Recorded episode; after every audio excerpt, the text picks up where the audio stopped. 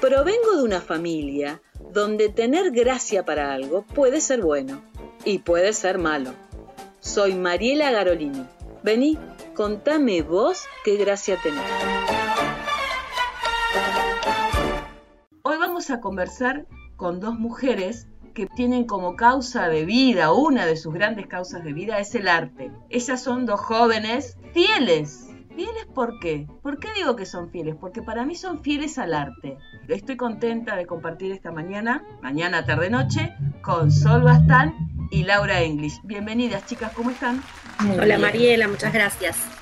¿Se asustaron cuando dije fieles? No. Yo me asusté cuando dijiste jóvenes. Ah, bueno, es que para mí ustedes son jóvenes, chicas, ¿qué vamos a hacer? somos jóvenes y somos fieles al arte, sí. Bien, buenísimo.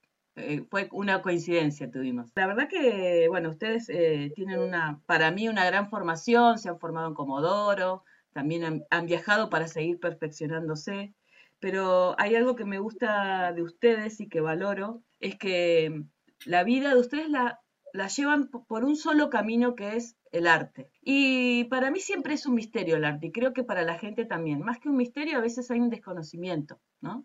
Entonces, eh, ustedes actualmente, aparte de ser docentes en la, eh, en la, Escuela de Arte, también tienen talleres, talleres donde enseñan y comparten con los chicos el arte. Entonces me gustaría, primero que todo, saber qué es para ustedes el arte. Este misterio, ¿por qué para, para ustedes el arte es tan importante? Bueno, cuando, sí, cuando preguntan eso o cuando, sí, se suele preguntar, aunque no sea a nosotras, a otras personas, qué es el arte o para qué sirve el arte, yo me acuerdo siempre de, un lema que había en, la escuela de arte, en el viejo galpón, por lo menos a mí me resuena, que era como el lema de la escuela, ¿no? Eh, que decía, el arte es el corazón de un pueblo que ama la libertad y su futuro.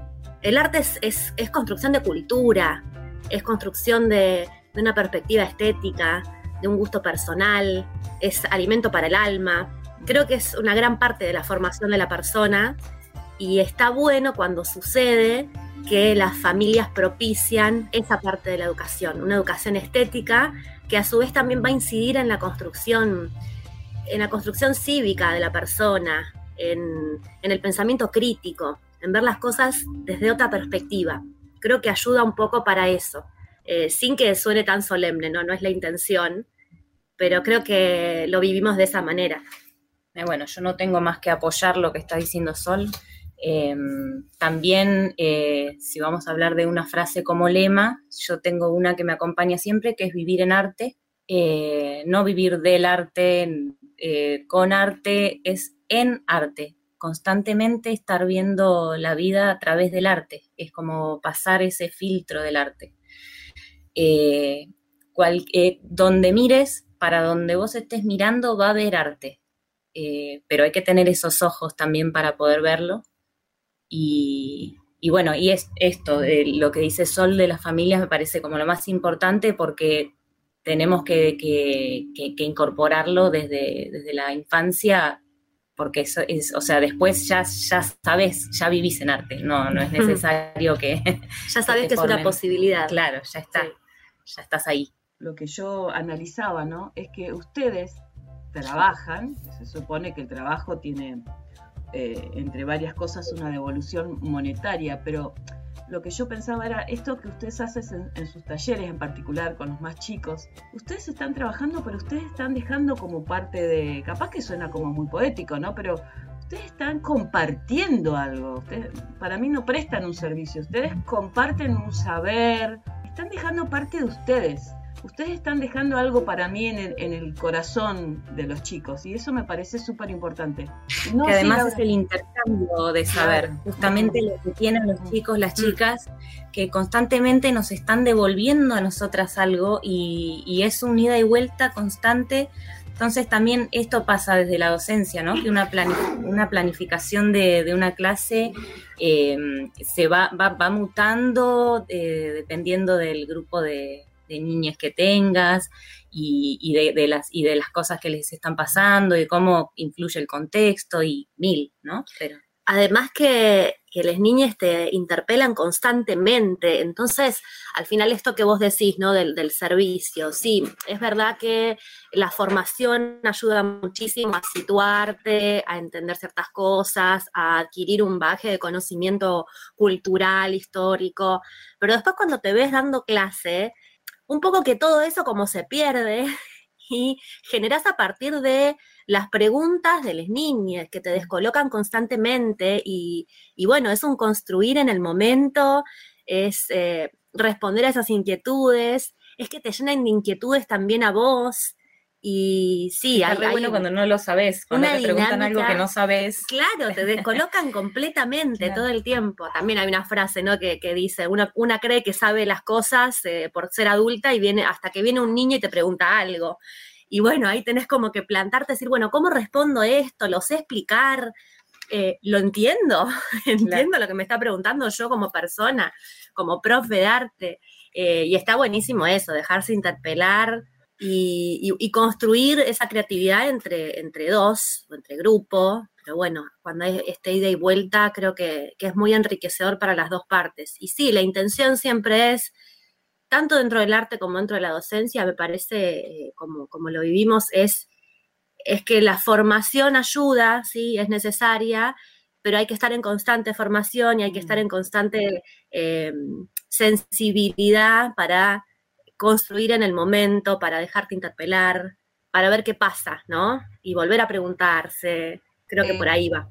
Vos decías algo, Sol, que era construcción de la cultura. Eh, con los chicos. Que los chicos aprendan arte es como abrirles muchas puertas, muchas ventanas. No sabemos qué van a hacer. Capaz que hay gente que después, eh, chicos que se van a dedicar al arte y otros que no. Pero me parece que enriquecer esa parte que uno tiene con todo lo que tiene que ver con el arte, eh, me parece que nos da un color en la vida muy importante y sobre todo con los chicos que, que están como más frescos, como más esponjosos para aprender tantas cosas, ¿no? O que suelten la sensibilidad, ah. que puedan permitirse ser sensibles. Vamos a presentar primero los talleres, porque los oyentes todavía no se enteraron cuáles son los talleres que ustedes tienen, chicas. Sol, Laura, a ver, nombren los talleres y coméntenos un poquito de qué van los talleres de, Laura y de Sol. Bueno, eh, por aquí eh, tenemos eh, taller de Laura, es taller Caracol, taller de arte Caracol.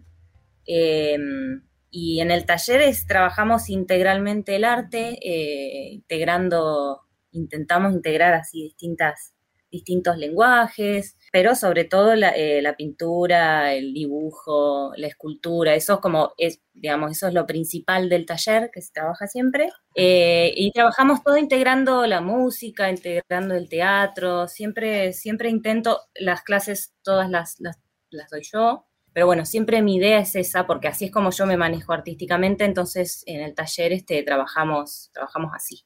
Y estamos en, en kilómetro 5, en Comodoro Rivadavia. Bien, zona norte, vamos por zona norte. Zona norte de Comodoro.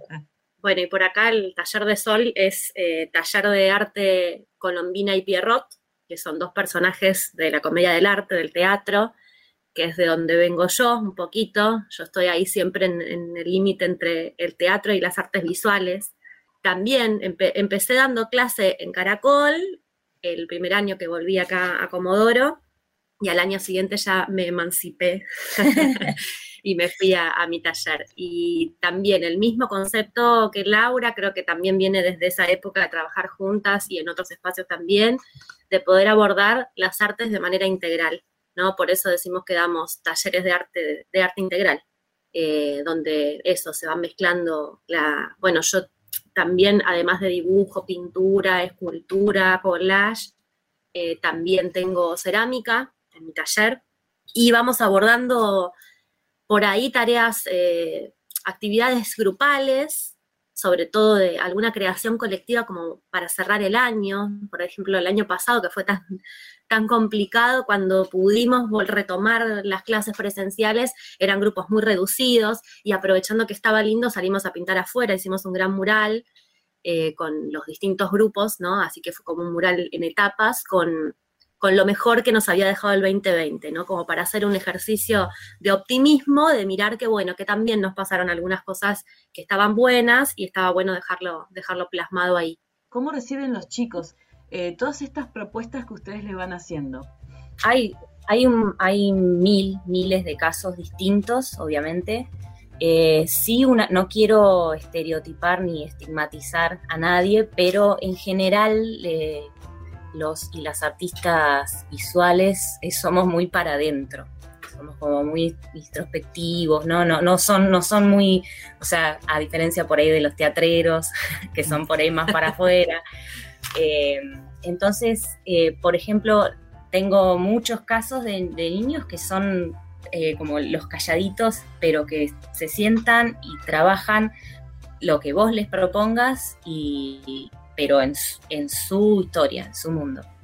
Eh, que además eso se sienten bien porque creo yo, porque yo soy así también y siempre, o sea, me reconozco tanto, también me pasa eso. En mi experiencia, eh, en los espacios de, arte de la escuela o de distintos lugares donde, donde me fui formando, pero desde la niñez, ¿no? Desde las actividades del jardín, la primaria, plástica, práctica, actividades prácticas, todos los espacios donde, donde yo pude expresarme, también me pasaba eso, que era mi momento, mi lugar en el mundo, mi momento donde, donde era yo, sos vos.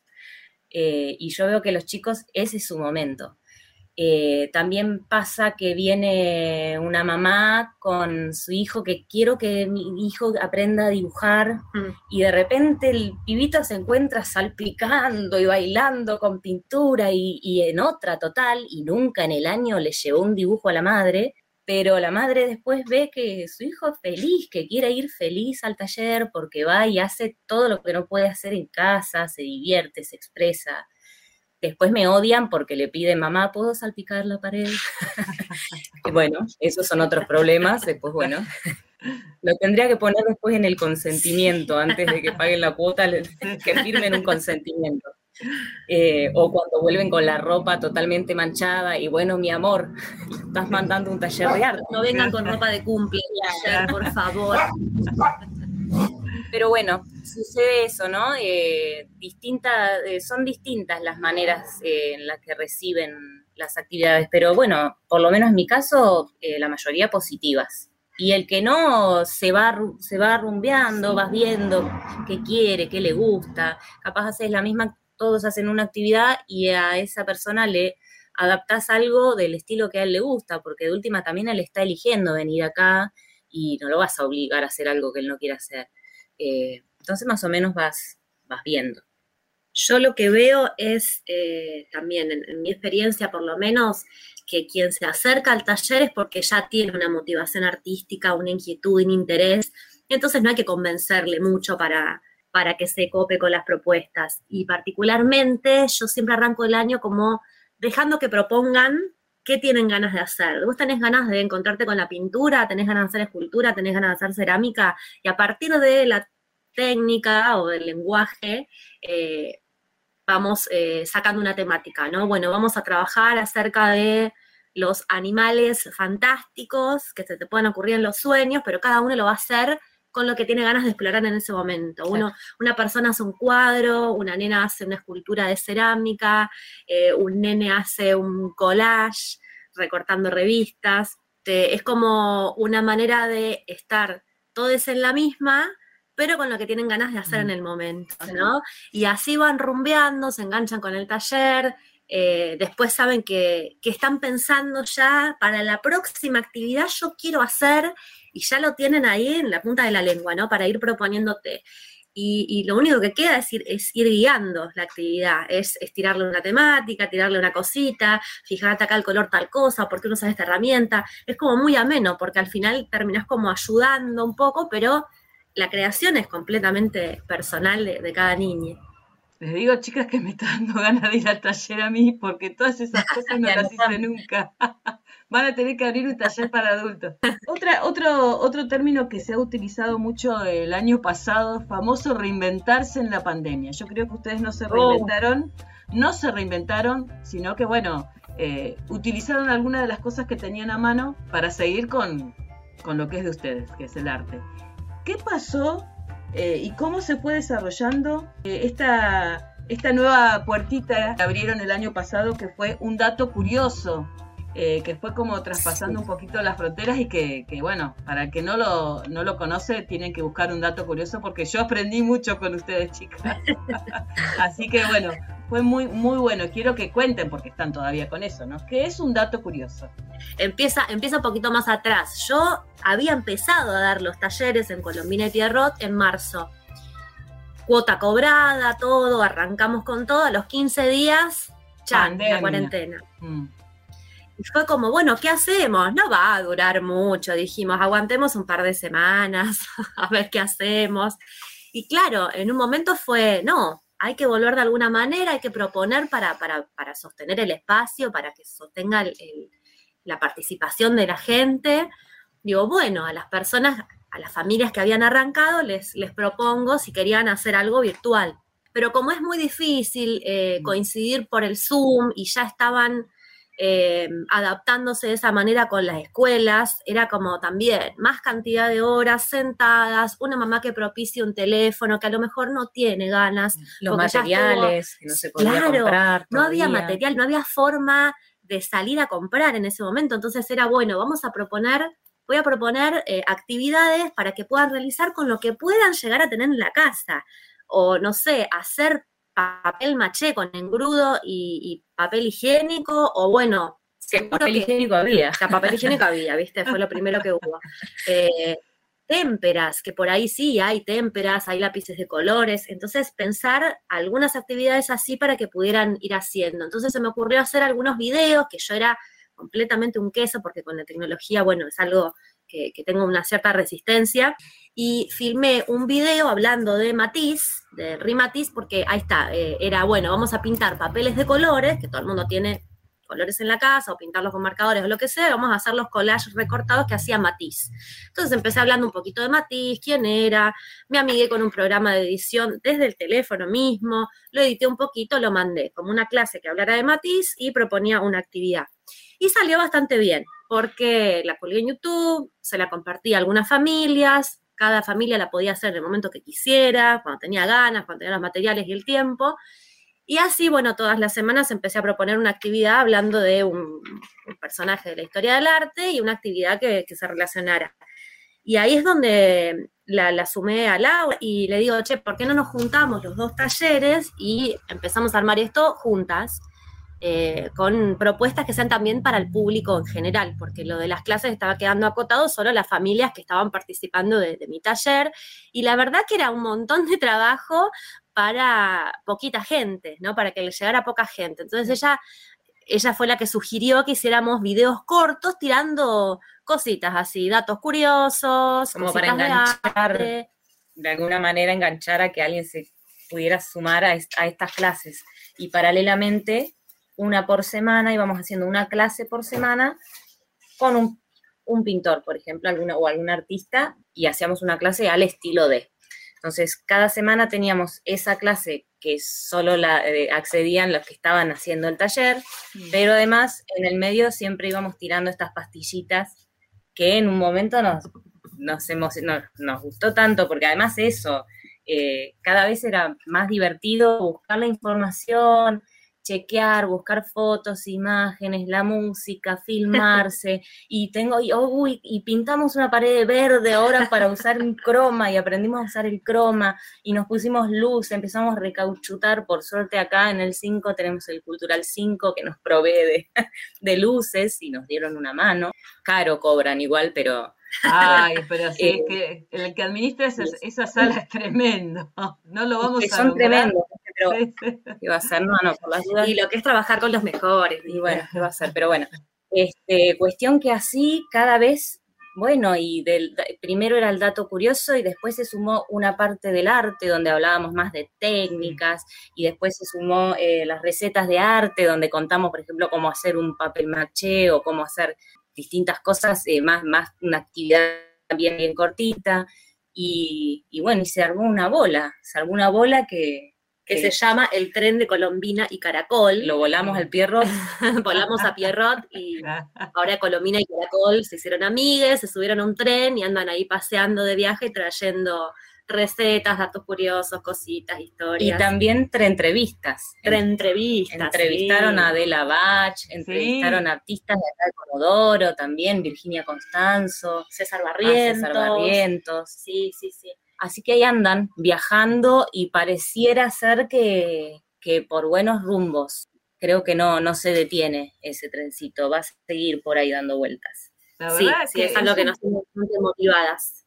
Es un placer escuchar a dos personas que trabajan y hablan con amor y, de, y diversión del trabajo que hacen, que eso a veces eh, a los seres humanos nos cuesta un poco, ¿no? Encontrar un laburo que, que nos dé placer y nos divierta.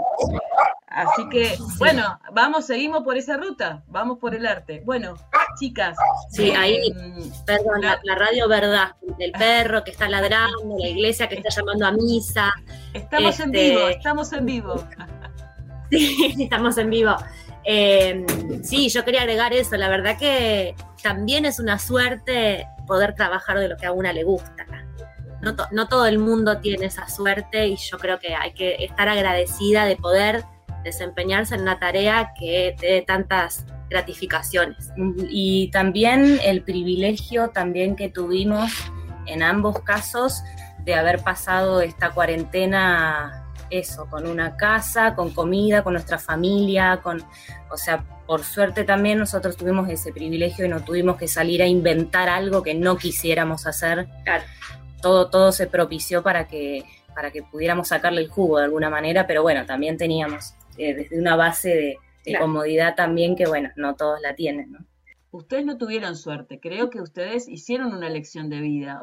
Porque bueno, a veces eh, decir suerte no, nos saca por ahí del, del, protagonismo que tenemos en ese camino que hacemos, ¿no? Así que me parece que ustedes eh, eh, son para mí dos grosas.